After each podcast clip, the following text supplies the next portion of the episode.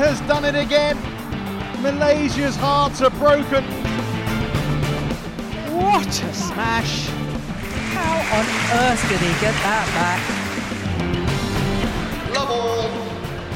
Play.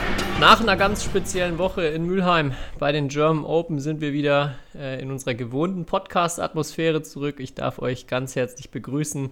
Ja, es waren unglaubliche Tage. Äh, dann nochmal mit dem krönenden Abschluss zu den Finals.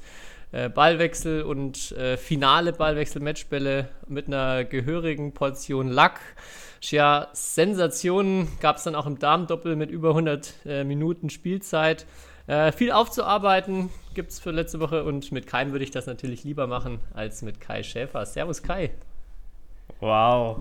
Hallo Tobi. Eine meiner Lieblingseröffnungen. Schon jetzt. Ja, freut mich. Ja, ich habe viel, viel Energie, äh, ja, nicht, vielleicht nicht Energie getankt. Ich habe wieder äh, Energie zurückgewonnen, aber ich habe viel coole äh, Momente und äh, Emotionen mitgenommen aus der letzten Woche. Ich nehme mal an, das wird dir genauso gehen, ne? Auf alle Fälle, ja. Und ich bin auch langsam wieder erholt, ja, von letzter Woche. Gab schon einige ausgedehnte Mittagsschläfchen bei mir. Wird bei dir wahrscheinlich nicht anders gewesen sein. Wir hatten es ja in der letzten von unseren ja, Kurzvideofolgen, die wir zumindest jeden Abend dann auf ähm, Instagram gestellt haben, mal thematisiert. War schon auf jeden Fall eine intensive Woche, ähm, besonders dann mit den Zusammenfassungen, die dann noch äh, bis meistens weit in die Nacht hineingegangen sind. Ähm, ja, sehr, sehr viel, sehr, sehr viel Badminton eine Woche lang. Richtig cool. Ähm, ich glaube, wir hatten schon aus, ausführlich darüber gesprochen, wen wir so alles gesehen haben. Vielleicht jetzt nochmal rückblickend betrachtet, mit ein bisschen Abstand, was war dein, dein wirklich Nummer 1 Highlight? Konntest du irgendwas rausfiltern, wo du sagst, das war das Beste für dich? Also mein Highlight an Kuriositäten war auf jeden Fall, das habe ich glaube ich gar nicht erzählt, auch nicht auf Instagram in unseren Folgen, war, dass ich am Freitagmorgen im Training saß, also vor dem Training und mir auf einmal eingefallen ist, dass ich am Tag davor gar nicht geduscht habe, obwohl ich zweimal trainiert habe. Weil ich morgens von 8 bis abends 23.30 Uhr oder so unterwegs war und das dann abends vollkommen vergessen habe, mich einfach ins Bett gelegt habe und am nächsten Morgen einfach ins Training gegangen bin. Also so viel zu ja, meiner Pausengestaltung und Selbstpflege in dieser Woche. Da kann ich was Ähnliches noch beisteuern. Und zwar habe ich dann am Sonntag auf der Rückfahrt festgestellt, dass ich während der gesamten Woche kein einziges Mal bei Ibo war, dem wohl Skandal. berühmtesten Dönermann der Badminton, äh, des Badminton-Circuits. Also eigentlich äh, jeder, der regelmäßig German Open Gast ist oder dort an der Halle war, der muss eigentlich mal zu Ibo ähm, gegenübergehen. Da ist dann auch eine, eine Wand mit Bildern von Badmintonspielern, die dann auch dort drin sind. Äh, mir wurde auch erzählt, dass da ähm, die ein oder anderen Badminton-Stars auch angetroffen wurden, ähm, die sich da den, den Kebab auch natürlich geholt haben, wie sich das gehört bei den German Open. Äh, ich muss zu meinen, meiner, äh, ich muss peinlich gestehen, dass ich das dieses Jahr versäumt habe. Vollkommen. Auch nochmal sorry an, an Ibo, wenn er jetzt hier zuhört. Das äh, wird nächstes Jahr auch auf jeden Fall nicht nochmal passieren. Ich glaube aber, er hat genug Umsatz in den Tagen gemacht. Ich glaube auch. Ja, es war wirklich ja volles Haus auch. Und das fand ich super cool ähm, zu sehen, wie ja die Stimmung, also ich fand die Stimmung richtig, richtig gut. Ist bei den German Open ja immer, auch weil ähm, vor allem auch die asiatischen Länder dann immer ihre Local-Fans auch immer da haben. Es gibt viele Chinesen, es gibt dann auch äh, Indonesier, Malaysier, Thailänder vielleicht auch, da weiß ich jetzt nicht genau, aber ähm, gibt es dann schon auch immer Fanblöcke und das macht, finde ich, dann auch immer so den Flair vom ähm, Finaltag, Halbfinaltag aus. Wäre natürlich cool, wenn dann auch noch Deutschland mit vertreten wäre, vielleicht in den nächsten Jahren mal wieder. Das äh, wäre genial, aber ich muss erstmal dem Publikum schon Lob aussprechen. Ich glaube, das hatte ich in den letzten Tagen auch gemacht, dass auch die deutschen Fans ähm, hatte ich das Gefühl, ein bisschen, also es gab mehr in dem Publikum, die aus sich rausgekommen sind, die auch mal was reingerufen haben, äh, was ich sehr erfrischend finde, wenn es über das rhythmische Klatschen mal hinausgeht. Auf jeden Fall, das ist mir auch aufgefallen und ich habe immer noch einen leichten Ohrwurm von Let's go Bulgaria, let's go. und Ja. Da müssen wir, glaube ich, noch, das, das, das wollte ich aber noch sagen, da müssen wir noch dran arbeiten, dass wir da vielleicht noch ein paar mehr Sachen ins Repertoire bekommen. Ähm, auch das wird natürlich leichter, wenn Deutschland, äh, deutsche Spieler dann vielleicht im Turnier noch sind. Aber da war es noch ein bisschen limitiert, aber war auf jeden Fall schon mal, äh, ja, war gut, war coole Stimmung und man hat auch gemerkt, dass die Spieler es genossen haben. Mal wieder vor Fans, vor allem nach langer Turnierpause und nach ja, auch vielen Turnieren in letzter Zeit ganz ohne Fans, äh, ja, vor einer schönen Kulisse zu spielen. Auf alle Fälle, ja. Ich glaube, Viktor Axel hat es ja auch direkt äh, auf seinem On-Court-Interview gesagt, dass er sich sehr freut, dass die Zuschauer wieder da waren. Ich glaube, es war wirklich so das erste Turnier seit Corona, seit es Corona existiert, äh, wo es äh, relativ voll in den ha oder fast oder ausverkauft in der Halle war, ja. Ja. Auf jeden Fall. Ähm, ja, aber Highlight eigentlich. Ich wollte gerade fragen, also dein Highlight war ein Tag ohne Duschen. ähm, nee, mein Highlight, boah, ist schwer, da eine Sache rauszupicken, aber ich würde sagen, mein persönliches Highlight war, die Spiele so aus nächster Nähe verfolgen zu dürfen als Mediamann mit so einer blauen Weste aus, äh, aus mal einem anderen Blickwinkel und das irgendwie hautnah zu erleben. Auch die, vor allem die Asiaten nochmal, wie ist mir wieder aufgefallen, wie ruhig die waren, wie relaxed die wirken auf dem Feld, wie ähm, für uns manchmal unverständlich emotionslos, aber wie die einfach so in ihrem Flow sind, wenn die auf dem Badmintonfeld stehen. Ähm, das ist mir auch nochmal extrem aufgefallen während des Turniers und diese Kameraperspektive sieht man ja auch in den Zusammenfassungen, die wir da äh, gemacht haben. Die ist einfach auch extrem cool und ja, das war so mein Highlight, würde ich sagen. Ja, die Rückmeldung habe ich auch ganz oft bekommen. Ich habe auch jetzt schon sehr viele Anfragen, ob man nicht irgendwie ganze Spiele mal in der Ansicht hochladen kann. Ja. Äh, dürfen wir leider nicht oder geht leider nicht. Wir konnten nur einmal Ausschnitte von den Spielen zur Verfügung stellen oder auf die, auf die Kanäle hochladen. Ja, aber finde ich auch, dass eine sehr, also nicht nur im Video, sondern auch live natürlich extrem cool, da so nah dran zu sein, dann in der Trinkpause einen halben Meter entfernt zu stehen von den Leuten, ähm, einfach zu, wirklich zu hören, was, was reden die. Ja, einfach wirklich sehr, sehr, sehr, sehr beeindruckend, da so nah dran zu sein. Ja. Nur bei den deutschen Spielern fand ich es immer ein bisschen komisch. ja. ja, das ist für dich natürlich dann nochmal doppelt seltsam, ja. Ich glaube, waren auch viele irritiert, dass du dann auf einmal da mit einem mit einem blauen Leibchen und einer Kamera auf sie gerichtet nebendran standest. Ja, ich glaube auch. Und dein Highlight? Oder war es ähnlich? Mein, mein Highlight, ähnlich, was, ich, was äh, sich bei mir wirklich nochmal so ein bisschen ähm, im Nachgang auch raus, rauskristallisiert als echt cooler Moment ähm, oder coole Momente, war zum Beispiel, wie äh, Yvonne Lee und Chen Yufei gemeinsam ein Interview auf Chinesisch gemacht haben nach dem Spiel. Ich bin mir nicht sicher, ob wir da schon dr kurz drüber gesprochen hatten oder ob du da dabei warst, aber ähm, ja, Chen Yufei ja, auch die ganze Zeit dort, dort gesehen, aber irgendwie nie wirklich eine Emotion oder so erlebt. Ähm, auch dann ähm, in der Mixed Zone dann halt da durchgelaufen, natürlich irgendwie diese Sprachbarriere mal da gewesen. Und in dem Moment, wo das Interview auf Chinesisch losging und sie, glaube ich, gefragt wurde, ähm, ja, wie es denn, es denn so für sie war gegen Yvonne, äh, dann irgendwie, glaube ich, auch noch ein kleiner Spaß gemacht wurde, ja, sie plötzlich ganz anders war. Also wirklich äh, auf einmal gelä äh, gelächelt und Emotionen auf einmal da gewesen. Sie hat sich da richtig wohl gefühlt in ihrer Muttersprache. Voll, vollkommen selbstverständlich. Und ähm, ja, das war nochmal so ein, so ein kleines Aha-Erlebnis, ähm, wie man, glaube ich, ist, äh, ja, dass man, glaube ich, noch mehr investieren muss, um eine Brücke zu schlagen zwischen diesen ähm, ja, Kulturen, diese, diese Sprachbarriere irgendwie abbauen. Vor allem, man konnte dann auch, es sind genug Leute da, die Chinesisch sprechen, das ist eigentlich gar nicht das Problem. Man müsste sich, glaube ich, nur noch gut, gut überlegen und das gut äh, ähm, abstimmen, wie man vielleicht die Leute dann auch noch mehr für so Behind-the-Scenes-Looks und so weiter mit einbezogen bekommt. Also das für die nächsten German Open ganz klar für mich, wenn ich nochmal dabei sein sollte, das Ziel, mehr Chinesen, mehr Japaner, wo diese Sprachbarriere ist, irgendwie da ähm, ja, mit einzubeziehen, weil ja, die finden genau, also sie finden das, glaube ich, auch cool, ähm, in so einem Interview dabei zu sein, sofern sie sich dann auch artikulieren können. Ich glaube, selbstverständlich, wenn wir jetzt irgendwo in China wären und uns würde jemand auf Chinesisch ansprechen, total, total unangenehme Situation und man fühlt sich da einfach super unwohl.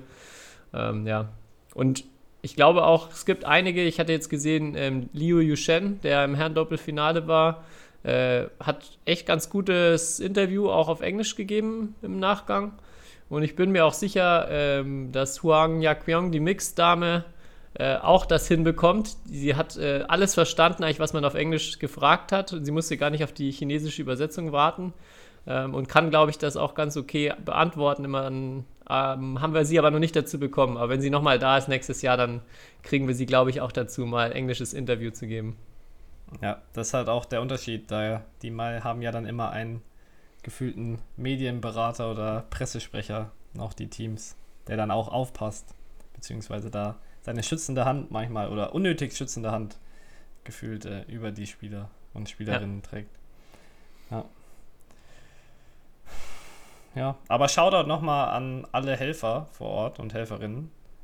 Ähm, wir haben das ja jetzt, oder ich habe das zum ersten Mal so richtig hinter den Kulissen auch gesehen, was bei German Open, wie viele Leute da involviert sind. Also das Social Media Team ist sehr klein, aber der Rest, der Rest äh, bei dem Turnier ähm, funktioniert einwandfrei, würde ich behaupten, so in der Halle. Und das ist, glaube ich, auch ein Grund, warum, glaube ich, alle, alle, die da teilnehmen, sich extrem wohlfühlen.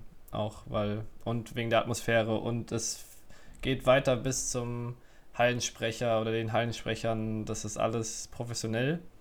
Und eigentlich hätte das ja, haben wir auch schon oft gesagt, ein höheres Level als Level 300 verdient, dieses Turnier.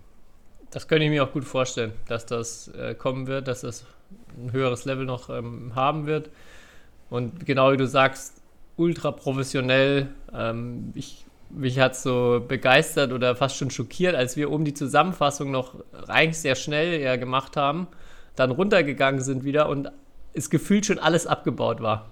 Also diese Halle, die ja, also keine Ahnung, so ausgesehen hat, als ob das Tage dauert, bis die wieder ähm, ja, in Normalzustand gebracht wird, war gefühlt schon wieder ähm, ja, aufgeräumt oder es war schon sehr, sehr viel wieder zusammengeräumt. Und da hat man auch gesehen, wie die ganzen Helfer, alle Beteiligten darum gewuselt sind. Und ähm, ich glaube, da hätte man auch noch viel mehr so hinter die Kulissen blicken können. Haben wir auch oder habe ich auch viel zu wenig geschafft dann äh, während der Woche, weil viele andere Sachen angestanden sind. Aber hat man für die nächsten Jahre dann auch, denke ich, noch einige, einiges an Potenzial, genau. was man da so beleuchten kann im Rahmen von so einem äh, großen Turnier. Ja, ich glaube, für, den, für das erste Mal, wo du das so gemacht hast, war das, glaube ich, schon relativ in Ordnung, würde ich mal behaupten. Ja, und wenn das Social Media Team nächstes Jahr etwas größer ist, dann ist da natürlich auch noch mehr drin. Ja, also Freiwillige können sich immer wieder gerne melden, ne? Also, oder Leute auch, die Ideen haben, wie zum Beispiel, worüber man berichten könnte. Also nicht nur uns loben, weil wir haben sehr viel Lob bekommen, auch äh, über unsere Kanäle, aber auch ruhig Kritik, zum Beispiel über den Ton teilweise oder sonst was. Ähm, das könnt ihr auch gerne äußern. Also dafür sind wir, sind wir offen. Ja, immer diese Momente, wenn man dann merkt, äh, man hat was, man hat jetzt was richtig Gutes auf Kamera aufgenommen und der Ton ist dann nicht dabei. ja. das, das passiert während so einer Woche auch mehrfach. Aber ja, wie du sagst, ähm, ich glaube auch so Richtung Volunteers, vor allem die dann an, an den Feldern auch sind und die Kamera auf und die Videoaufnahmen machen, ähm, das ist, glaube ich, ein saugeiler Job. Also, ja. das ist ein saugeiler Job, wie ich selber festgestellt habe. Es macht unglaublich Spaß, da direkt dran zu stehen. Ähm, vielleicht gibt es da ja nächstes Jahr auch die Möglichkeit oder gibt es da Leute, die sagen, boah, da, äh, das wäre genau mein Ding, eine Woche mal da an den Feldern genauso rumzubuseln. Warum ja. nicht? Kostenloser Eintritt in der ersten Reihe sozusagen. Also noch näher als die VIPs ist man da am Feld. Ja. Ja, ich hatte ja zwei ähm, längere Interviews auch mal mit den Popov-Brüdern äh, zum einen. Ich denke, einige von unseren Hörern haben vielleicht schon mal reingeguckt. War wirklich auch richtig cool. Äh, die beiden Brüder sehr, sehr locker, ähm, sehr, sehr sympathisch. Ähm, haben unter anderem auch darüber gesprochen, wer sich denn jetzt von den beiden für Paris qualifiziert. Ähm, und äh, ja, ich hatte dann auch noch die Frage gestellt, äh, wer den schwereren Gegner hatte. Sie haben beide in der zweiten Runde ja dann verloren. Äh, Thomas gegen Viktor Axelsen und äh, Christo gegen Li Sija. Und da hören wir einfach mal kurz rein, was die beiden dazu gesagt haben. Ok, Okay, so you both go for Thomas. So you say Victor is the tougher matchup at the moment. You you both agree. Have you also? Yeah, you. Of course, you also played Victor. I think you also took a game from him. Yes, at the Thomas Cup. Yes. Ah, Thomas Cup. Yeah. Okay. So like you maybe also have the comparison now with Lisija and and Victor. What is the difference? Uh, I think they have both a really good attack, but uh, Axelsen is, for my for my side today, feeling uh, uh, way more solid in rallies and defense, especially. Uh, really more consistent uh, by Victor, uh, especially in defense. Even if Lidija has a lot of crazy shots uh, which you don't expect during the match, as in, in defense or in attack. But I, I would say that Lidija is more uh, uh, unex- like you have shot that you didn't accept, uh, like uh, That you didn't expect. Yeah, like the, expect the slash shadows, behind yes. the body. But there example, is or like so easy mistakes that he can do. Yes. So it's he's firing up sometimes, uh, trying things, and then sometimes it's just out or in the net. You, you can get easy points with him sometimes, but with uh, Victor, it's uh, way more solid, and uh, yeah, you have to work uh, harder to, to make points, even if. Uh, it's maybe more easy to anticipate some shots because it's really like clear.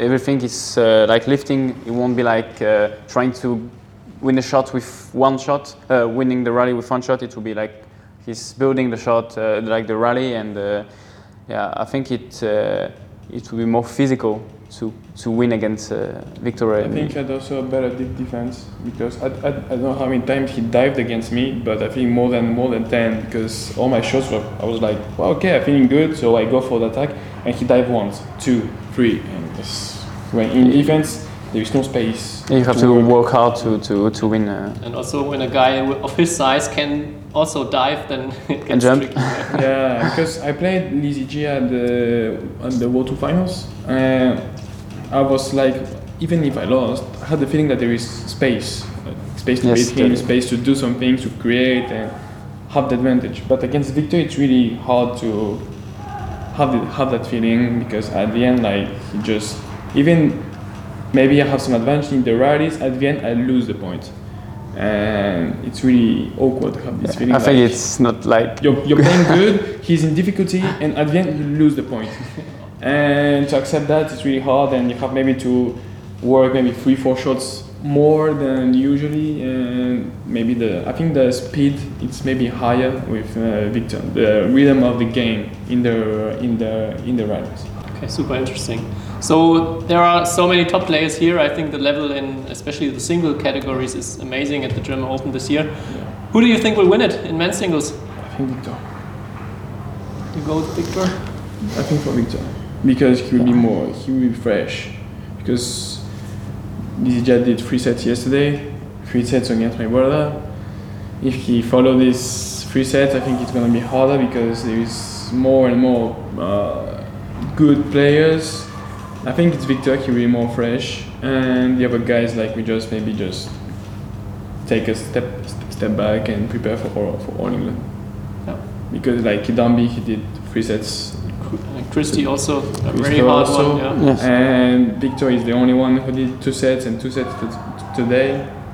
I think he's also quite good in uh, like not playing unnecessary games because Yes. there are other players who I- I'm always thinking of Chu. Like somehow he always 20 to 20 the games. third game every round, you know. Yeah, Victor, when he has to close the close the set, close it and kill, and he doesn't waste the time and, and energy on on on court So you also go with Victor, or you have another guess? yeah, oh, because there is no can. probably yes with uh, with Victor. Even if if I didn't watch too many like games of the players here, so maybe one can maybe compete with uh, with Victor, uh, but I don't know. Yes, maybe probably like Victor if he's staying that solid uh, with the game and uh, he really well adapt to the whole. I think like watching my uh, my brother against him, uh, he really did like really good shots and all, precise. All, all the lift was really precise. Yeah, so, so he really well adapted to the hole, and I think here uh, with some difficulties on court uh, with the conditions, uh, it's it's maybe the key of uh, the matches. All right. Thank you very, very much. It Thank was you. a pleasure having you here. Me too. All the best uh, for next week, All England. So take a break, recover, and then we are looking forward to see you in singles and doubles next next week in Birmingham. Thank you. Thank you.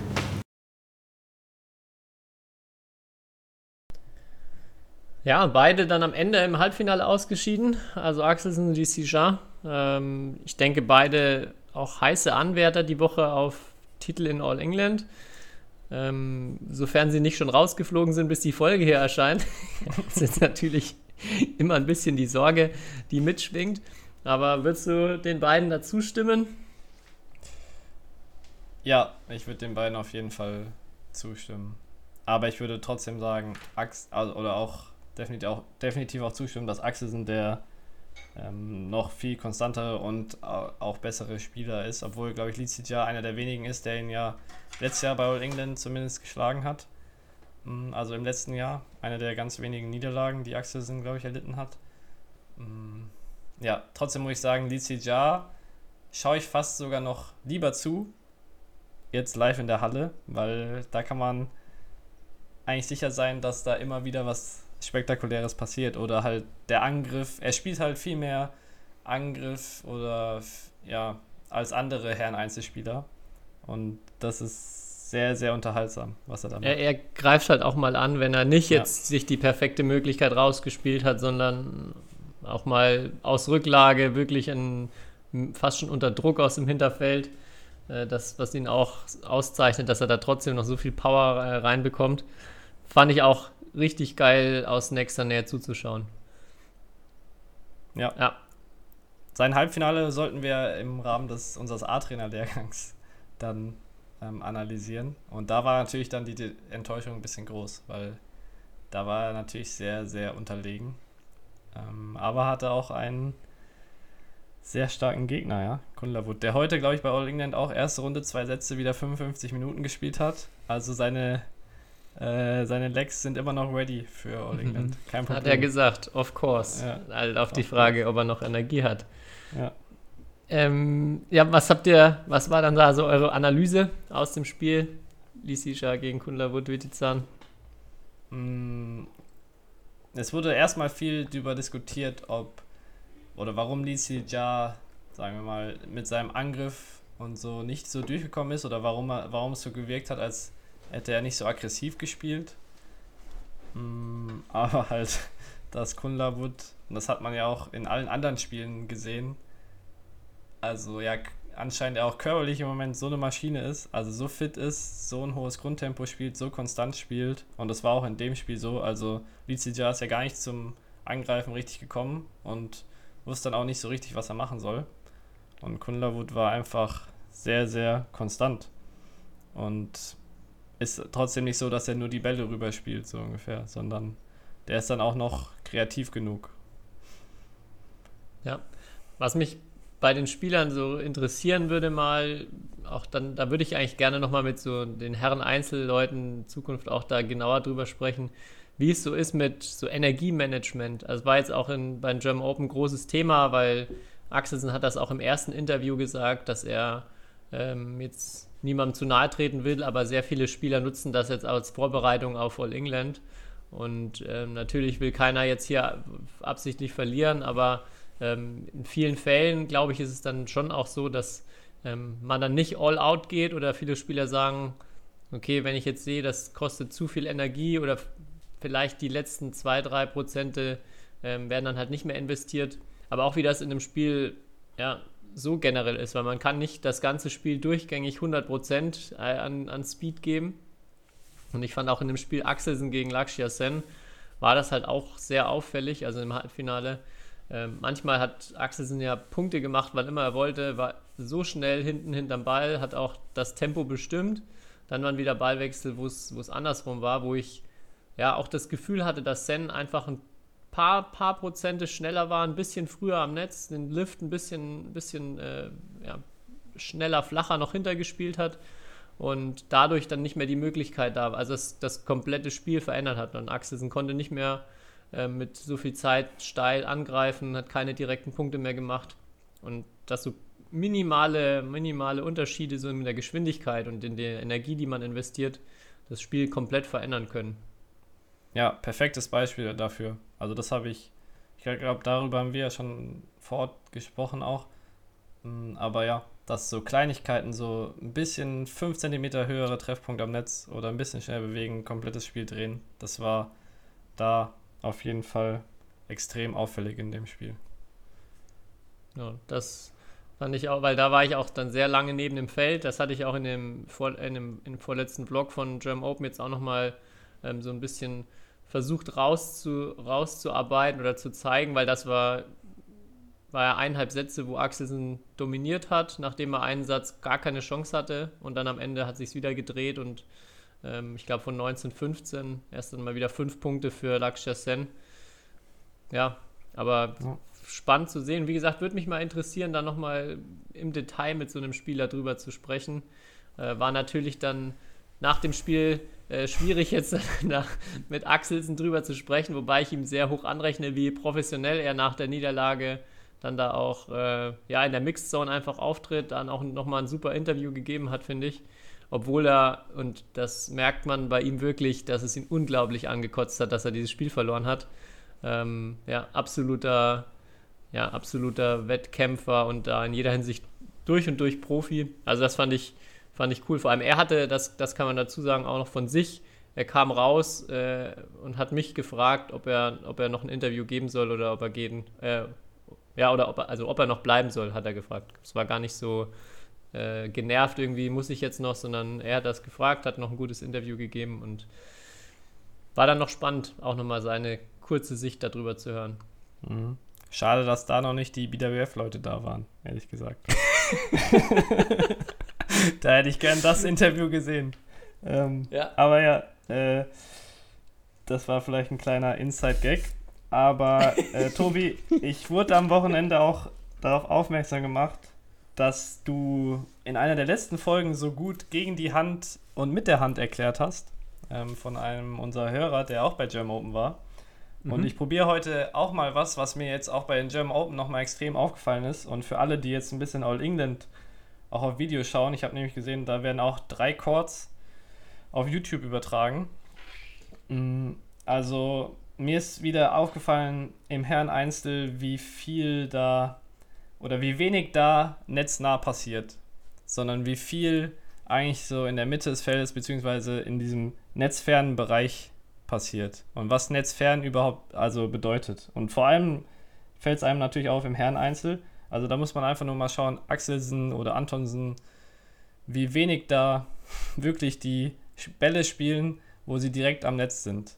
Ähm, und ich glaube, für viele, viele Hobbyspieler oder auch ähm, ja, Amateurspieler ist es, glaube ich, mal ganz interessant zu sehen, dass man nicht jeden Ball immer ganz nah ans Netz spielen muss, ähm, sondern dass es halt auch, dass man mit einem weiter ins Feld gespielten Ball dem Gegner irgendwie auch Probleme machen kann, beziehungsweise sich selber viel weniger Probleme machen kann. Und das ist eigentlich der Grund auch, oder der hauptsächliche Grund, warum diese Bälle gespielt werden, ähm, dass sozusagen man dem Gegner nicht eine Möglichkeit gibt, selbst einen sehr, sehr guten oder sehr genauen Ball zu spielen, weil aus, sagen wir mal, zwei Meter hinter dem Netz ist natürlich viel schwieriger, zum Beispiel ganz kurz hinter das Netz zu spielen, als von, wenn du den Ball 10 cm von der Netzkante entfernt triffst. Ähm, und ja, und es gibt eigentlich nur zwei Situationen, in die sozusagen, wo die vorkommen. Das einmal Hinterfeld. Da muss man auch mal schauen, achtet mal darauf, wie wenig ganz nahe Drops im Herren Einzel gespielt werden. Also ich glaube, Drop ist einer der unwichtigsten Bälle im Herren Einzel, sondern es wird ganz viel, der Ball fliegt immer hinter die erste oder hinter die Aufschlaglinie. Und ähm, gleichzeitig, wenn dieser Ball kommt, der Ball, der zurückgespielt wird auf so einem Ball, wird dann meistens auch nochmal hinter die Aufschlaglinie gespielt. Meistens sehr schnell mit einer kurzen Bewegung, aber er wird ganz, ganz selten netznah gespielt. Und das war so eine auch meiner Hauptbeobachtungen, die ich so neben dem Feld gemacht habe. Und vor allem bei Axelsen fällt es halt extrem auf. Ähm, aber auch gefühlt bei allen anderen Herren-Einzelspielern, ähm, dass da ganz, ganz viel netzfern gespielt wird. Ähm, und ja, darauf kann man vielleicht mal bei All England ein bisschen achten und äh, dann auch mal im Training ein bisschen üben. Ja, das ist, finde ich, auch ein Thema, wo der Übungen mit fliegendem Ball halt super wichtig sind weil ich nur halt mit einem fliegenden Ball auch dann verstehe und lerne, was passiert äh, für den Gegner auch durch meinen Netzfernball. Also dadurch mache ich es ihm ja auch viel schwieriger, nicht nur knapp ans Netz zu spielen, sondern auch einen richtig guten Lift über mich drüber zu spielen.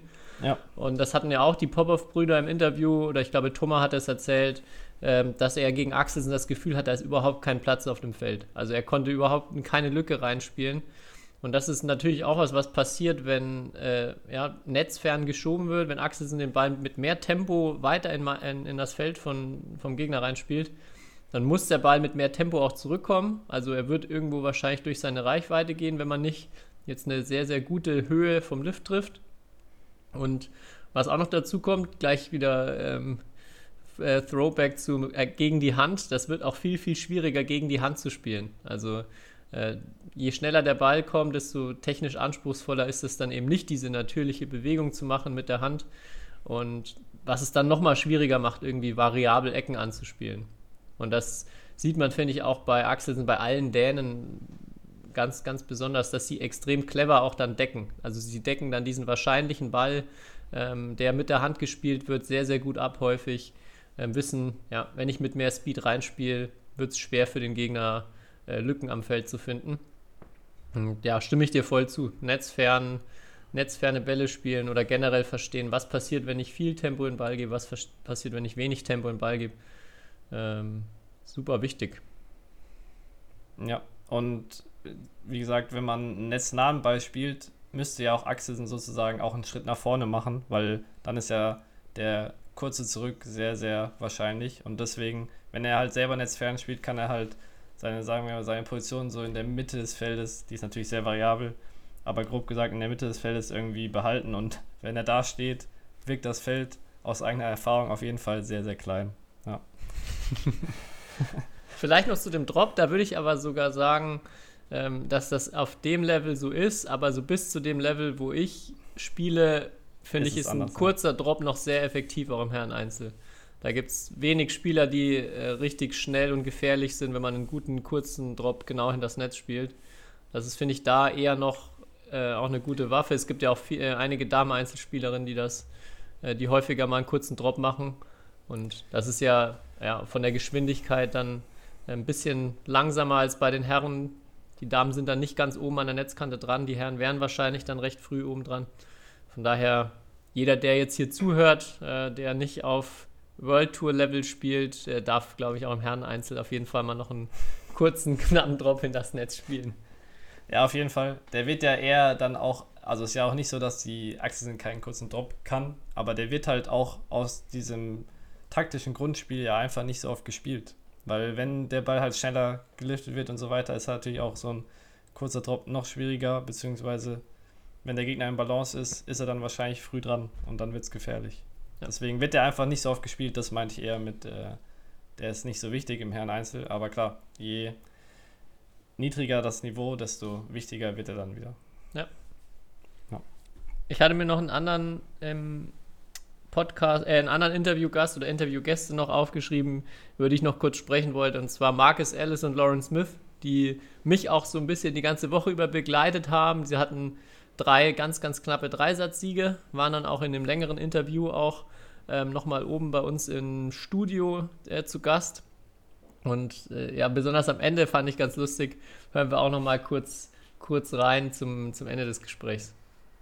Lauren, you're also a lot on TikTok and Instagram doing a lot of stories, and uh, Marcus sometimes is the co-star. And I also got asked to ask you how you enjoy being on these videos and how you like uh, fooling around there. Yeah, I mean, I, I won't lie to you. Some of the videos I wasn't, I didn't want to do at the at start, but then when I saw the finished product, I was like, actually, it's it's quite funny or it's quite good viewing. So that's just Lauren having a good imagination and you know it just takes a, a, bit of effort for me to do that sort of thing you know because it doesn't always come natural to me whereas Lauren's quite the performer you know? but I really enjoy also that kind of combination where you can feel that she maybe had to talk you into those videos but then you actually enjoy being in there and um, I mean very recently we were sat in the bath with colanders on our heads doing the bobsleigh, and he turned, he was like, "What are we doing?" I was like, "It's the Olympics." Yeah. it works out in the end. You just have to persuade you a little bit.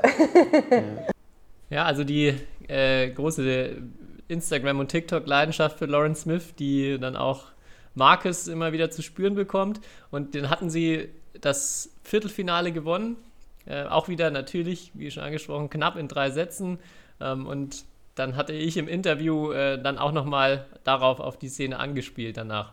So best of luck for that, and maybe are we seeing a TikTok video from you if you were winning the tournament? Sure, you, you pick one. If, you, if, Oh. Yeah. if we win, you can pick one. We'll do it. Okay, uh, I will. Um, I will come back to that. Yeah. okay, thank you very much, and good luck for tomorrow. Ja, und das, da blutet mir jetzt natürlich das Herz, dass die beiden das Turnier nicht gewonnen hätten. Hätte ich verdammt gerne äh, irgendeinen TikTok-Trend ausgesucht, den Marcus dann mit Lauren machen müssen.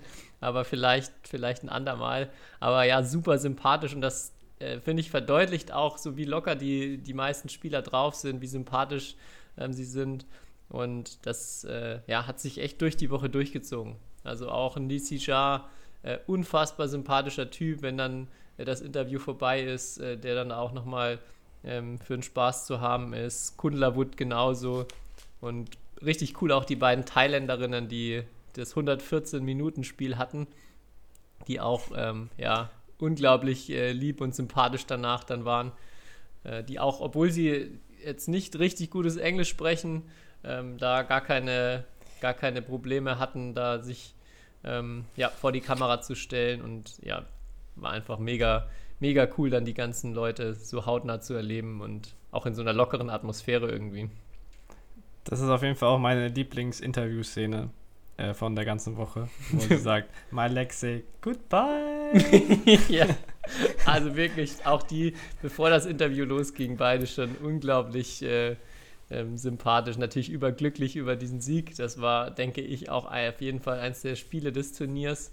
Ähm, muss man ja nochmal wirklich betonen, also zwei, äh, vielleicht die zwei Spiele des Turniers, äh, Damen-Doppel, unendlich lang, äh, wo man ja immer dann sagt, oder wo man ja oft dann ähm, schon drüber gesprochen haben, ja, und ist das nicht langweilig? So, das war überhaupt nicht langweilig, das war wirklich Ja. unglaublich hohes Level, hohe, hoher Speed, viel Action auf dem Feld und ähm, besonders wenn man dann neben dem Feld dann auch so nah dran war und auch die Zuschauer in der Halle, glaube ich, haben das alle genossen, auch das äh, Damen-Doppelfinale, ähm, wo die Stoe was ja ganz knapp an der Sensation am Turniersieg dran waren. Und auch hier nochmal, ähm, trotz der bitteren Niederlage nach fast zwei Stunden, 19 im dritten, ähm, sich dann auch nochmal äh, Zeit für ein Interview genommen haben, auch da nochmal total sympathisch und nett waren, ähm, obwohl sie natürlich unglaublich äh, enttäuscht erstmal waren nach der knappen Niederlage. Jo, werden wir noch zu Damen-Doppelfans. Wobei du warst schon immer, aber ich bin es jetzt auch. Spätestens seit German Open, absolut. Ja, Ähm, also ich bin auch nochmal ein bisschen mehr also begeistert. Ja, und das hat mich jetzt schon bei All England, als ich heute Mittag ein bisschen geschaut habe, genervt, dass da, da war Damen-Doppel denen gegen Indon die Indonesen, die Ol- Olympiasiegerinnen. Und da war nur die Kamera hinterm Feld. Und das sah, das sah dann schon wieder halt einfach nicht unterhaltsam aus. Ähm, spricht nochmal für die Kamerasperspektive auch neben, neben, neben des Feldes. Definitiv. Ja. Hast du mittlerweile dir schon mal den, äh, den Schrei von Shida angehört, der Japanerin, wo ich dich schon darauf hingewiesen habe? Nein, Aber es immer ist noch kein nicht. Schrei, es ist ein, eine kurze Selbstbestätigung, bevor der Ballwechsel losgeht. Habe ich nicht. Mach das mal und find mal eine schöne Stelle und schneid die raus, damit wir den im Ballwechsel immer, immer Okay. einspielen können zur Motivation. Ja, nächste, nächste Folge spiele ich den mal hier ein. Sehr gut. Aber was mir aufgefallen ist, äh, noch kurz zu All England, ähm, bevor du mit einem anderen Thema weitermachst. Ähm, das ist, glaube ich, das erste wirklich, wirklich, also German Open war ja wirklich gut besetzt, aber All England ist wirklich jetzt das erste Turnier, wo wirklich alle wieder spielen, außer Carolina Marin, die halt für, äh, noch äh, verletzt ist. Aber sonst wirklich alle spielen seit Olympia. Und dadurch, dass halt eigentlich alle Weltklasse-Leute spielen, ist es sogar besser besetzt als Olympia. Deswegen ähm, freue ich mich eigentlich schon drauf. Werde es aber nicht mit der gleichen Intensität äh, verfolgen wie German Open. Das kann ich schon mal jetzt sagen. Ja, ich war jetzt auch tatsächlich gerade schon ein bisschen überfordert, als jetzt heute schon wieder. Äh, wir haben jetzt Dienstag gerade zur Aufnahme, das äh, nächste große Turnier losgeht. Ähm, ich hätte auch gedacht, ich habe ein bisschen mehr Zeit zum Durchatmen, aber äh, Mittwoch haben wir ja. Ja. Was, was, was erzähle ich denn da? Bist du immer noch nicht erholt, Tobi? Nee, ich bin, ich bin doch noch nicht auf der Höhe. Ja, Mittwoch. Ähm, ja, aber trotzdem, ich glaube, spätestens jetzt dann hin zum Wochenende werde ich wieder voll im Modus sein und ich hoffe auch, dass wieder bei All England die Kamerafahrten mit am Start sind, die ja auch so ein bisschen Dynamik ins Bild reinbringen. Ja. Aber ich wollte noch abschließend zu äh, German Open eine kleine Sache noch ankündigen. Und zwar, wir haben jetzt ganz viele äh, Namen ge genannt und auf unseren Yonex äh, German Open T-Shirts, die wir äh, bekommen haben, haben wir Unterschriften gesammelt. Und da sind ja fast alle eigentlich drauf, die wir gerade so genannt haben. Axelsen, Lisisha, äh, die Popovs, die Stoevas, äh, Alice Smith, Huang Yakyong, äh, Kunlavut. Ähm, Warte, hat dein, hat dein spezieller Freund U unterschrieben am Ende? Oh ja, das ist noch eine super Geschichte. Der oh, oh hat nicht mehr unterschrieben. ähm, ja, hat er sich sehr schön ins eigene Fleisch geschnitten, der Kollege, weil er ja beim äh, Siegerinterview nach dem Halbfinale im Mixed, ähm, ja, hat er gesagt, ja, er unterschreibt dann, wenn er das Turnier gewonnen hat. Seine Mixed-Dame Huang Yakyong hat äh, unterschrieben und er meinte, nee, nee, er unterschreibt es dann, wenn er gewonnen hat. Wurde dann am Ende nix. Zweimal, zweimal Silber für ihn und jetzt äh, ist er halt nicht mit drauf. Pech gehabt. Das Ja, wird ihn wahrscheinlich noch ein bisschen verfolgen. Von einem, der nur zweimal Zweiter wird bei den German. Da- Die Unterschrift ist ja auch nichts wert. Ja, also wirklich total, total schwach dann am Finaltag. Ja, genau, Ja. lustige Geschichte. Gut, dass du äh, mich da noch dran erinnerst. Der ist leider nicht mit dabei, aber sonst natürlich äh, wirklich nahezu alle, die Rang Ja. und Namen haben. Wirklich Und- von nahezu alle. Genau, und jetzt äh, das T-Shirt äh, könnt ihr gewinnen oder die T-Shirts könnt ihr gewinnen. Und zwar äh, ab morgen, also ja, wenn der Podcast rauskommt, dann werdet ihr das schon ähm, auf unserem Instagram-Kanal finden. Sowohl bei äh, Badminton Podcast gibt es welche, als auch auf meinem Kanal gibt es auch nochmal die Chance, ähm, sich so ein Shirt zu sichern. Genau. Lohnt sich, wie gesagt. Sehr prominente äh, Namen da drauf. Äh, Das war auch übrigens ähm, einer meiner Lieblingsszenen, wo du Tai Tzu Ying nach einem Autogramm gefragt hast. ja, das kann ich, das können wir vielleicht auch noch, auch noch erzählen. Ähm, ja, nachdem dann da groß vorne Yonex drauf war und sie es mit ihrer, mit ihrem Sponsor, ähm, ja, dann da doch nicht vereinbaren konnte, da drauf zu unterschreiben, ist ihr Name leider nicht drauf. Ähm, ja. Ja. Aber sonst haben wir wirklich fast alle. ja, wirklich. Okay. Und es ist ein schönes Shirt, schöne Farbe, hellblau. Gefällt mir. Ich hätte es gerne, aber ich darf ja leider nicht teilnehmen. Ich habe noch eins ohne Unterschrift, ein XS für dich, Kai, wenn das, wenn das vielleicht was für dich wäre. Ja, ich habe noch, bevor wir zum, zu dem Turnier.de äh, Spielbericht der Woche gehen, den ich die Woche mitgebracht habe, äh, vielleicht noch, du hattest es ja schon gerade angesprochen, du, äh, A-Trainer, du hattest ja noch eine Doppelverpflichtung am Wochenende und ähm, warst da auch wirklich super busy in jeglicher Hinsicht und hast noch äh, ja, deine Ausbildung fortgeführt. Vielleicht kannst du da auch noch mal ein, ein, zwei kurze Einblicke geben, was bei dir los war noch. Ja, also Freitagmittag ging der A-Trainer los und das Coole war aber, dass wir relativ viel Zeit natürlich genutzt haben, um die Spiele auch zu schauen äh, in der German Open Halle. Mm, Und was extrem, was hier extrem spannend war, wir haben dann so ein bisschen, sagen wir mal, Live-Videoanalyse gemacht mm, mit Hilfe des Handys. Ähm, das hat auch echt super gut geklappt. Also, ähm, dass es mittlerweile so Art Apps gibt, mit denen man wenn man sogar ein Spiel live schaut, ähm, da ein bisschen die Ballwechsel tracken kann und auch so, wer macht Fehler, aus welcher Situation, das alles relativ schnell geht ähm, und sich das danach eigentlich direkt anschauen kann. Das war echt, echt beeindruckend oder das fand ich mit am faszinierendsten jetzt am, am Wochenende und halt auch so der Austausch mit den anderen Coaches, äh, was sie so zu den Spielen gesagt haben oder deren, deren Ansichten, das war auch sehr, sehr spannend und ich glaube, es hat auch vielen sehr, sehr gefallen. Nur wie immer hatten wir dann zu wenig Zeit, selber ein bisschen irgendwie Training zu geben oder ähm, irgendwie selber zu spielen oder sonst was. Aber ja, und dann hat, war, war natürlich noch eine Session mit Jeppe Ludwigsen, der ein bisschen über Doppel erzählt hat, also unserem aktuellen Doppel- und Mix-Bundestrainer aus Saarbrücken. Mhm.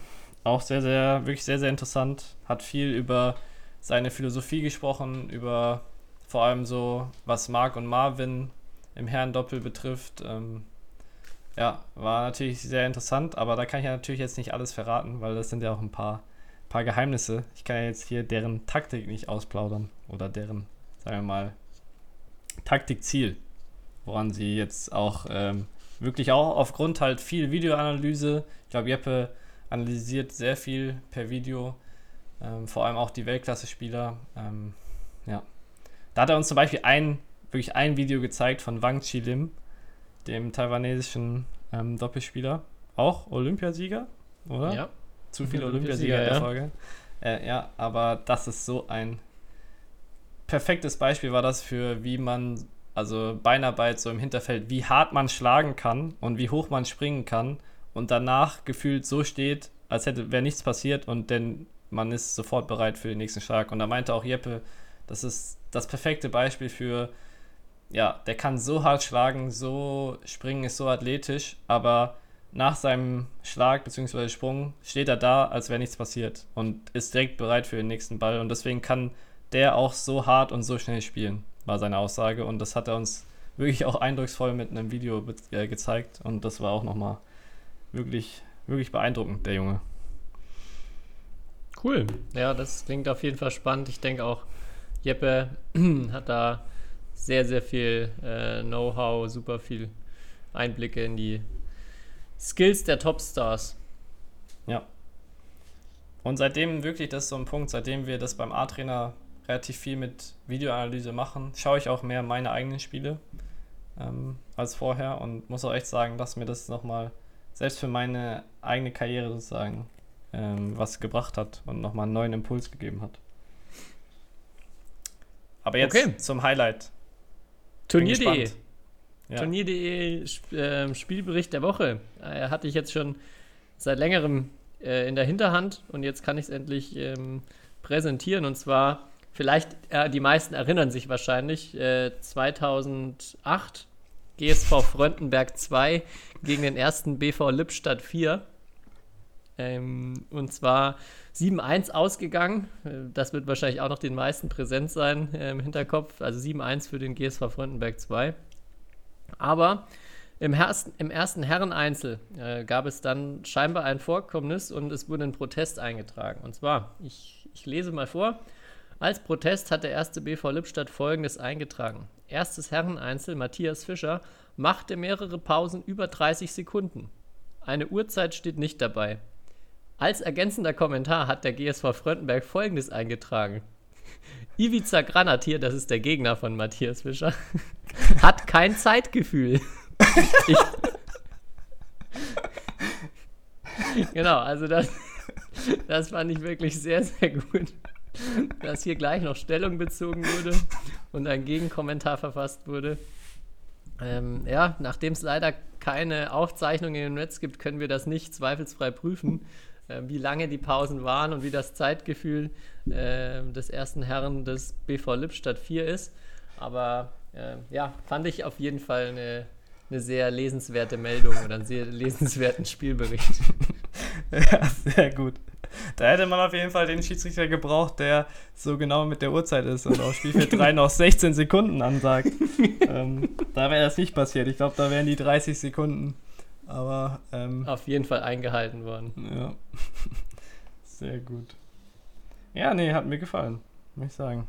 Na gut, ja, nächste Woche bist du wieder dran. Ich bin schon gespannt, ob du gute Einsendungen bekommen hast.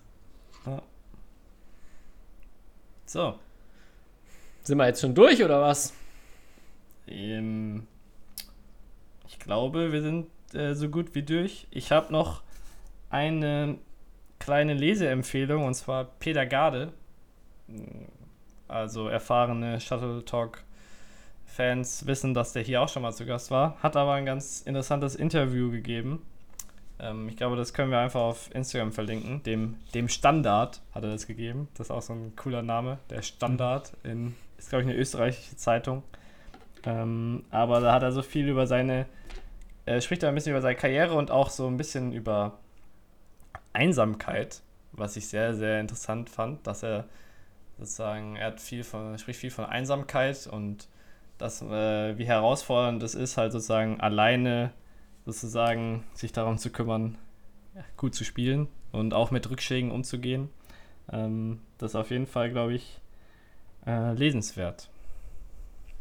Das wäre das Einzige, was ich noch habe, Tobi.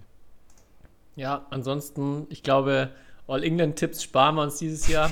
ich habe nämlich auch noch am äh, Samstagmorgen einen Halbfinaltipp bei den German Open abgegeben. Und ich glaube, ich bin bei den zehn Halbfinals, habe ich vier richtig getippt. was, was, was schon relativ schlecht für, ja, doch auch Spiele, ja. wo häufiger dann doch mal ein, zwei Dinger sind, wo man relativ äh, klare Favoriten hat. Hm, ja, das war beschämend. Von daher, ich bin, glaube ich, im Moment nicht so in, in Tipplaune.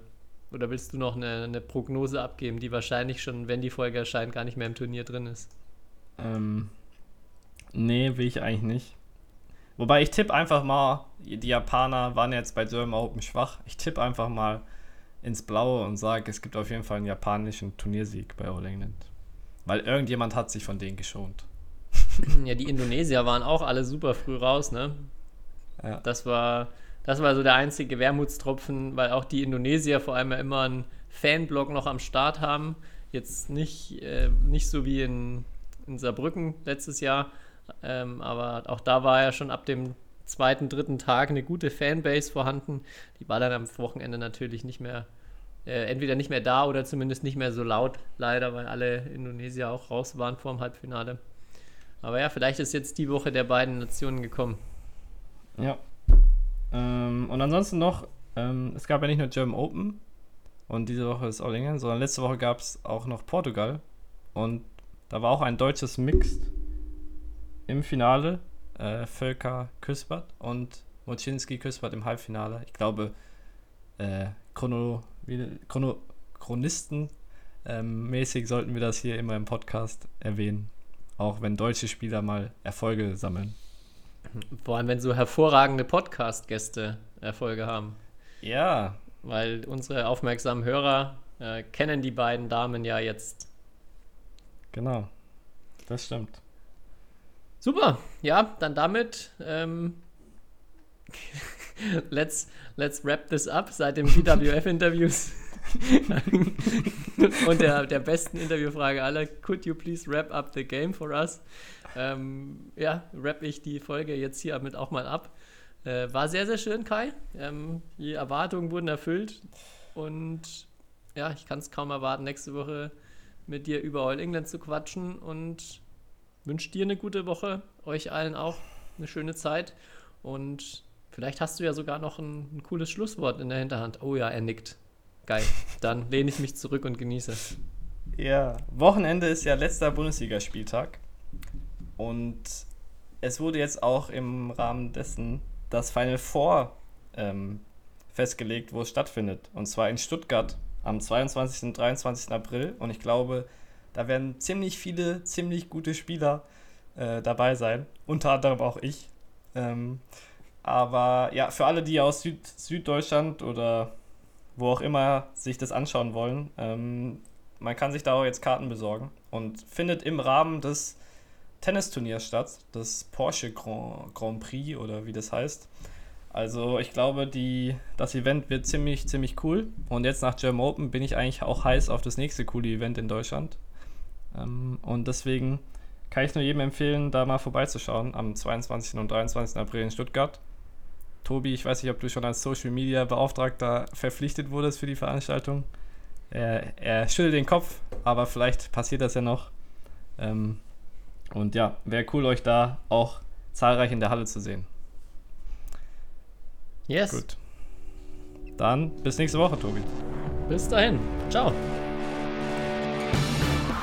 History is made. Lin Dan has done it again. Malaysia's hearts are broken. to smash. How on earth did he get that back?